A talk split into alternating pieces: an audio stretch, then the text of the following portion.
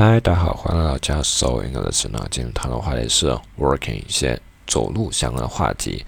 Do you often work？那经常去走路嘛？对于我们现在来说，经常走路是可能不太可能，因为我们很长时间是坐在一起，坐在那里。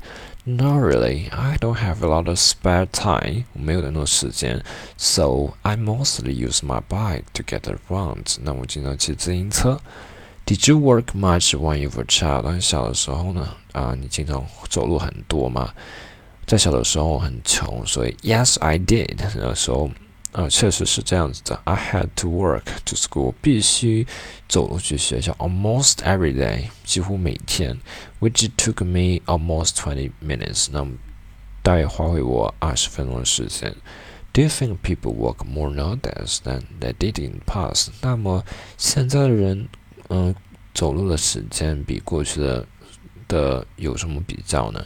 No, definitely not.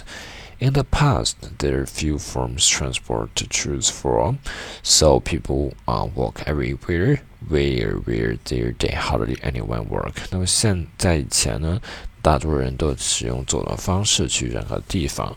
most people have their own private car or bike, so they usually pretty much every day to get where they're going, and even they don't, there are plenty of public transport to use instead. 那现在的人呢，更多有自己的自行车，有自己的一个私家车，以及一些公共的交通方式。相比较像之前呢，我们啊现在坐车的方式。这种的方式比较多的，所以今天所讲的话，三个问题呢：Do you often walk? Do you walk much when you were a child? Do you think people walk more days than they did in the past? 好了，今天的内容就到这里了，感谢大家聆听。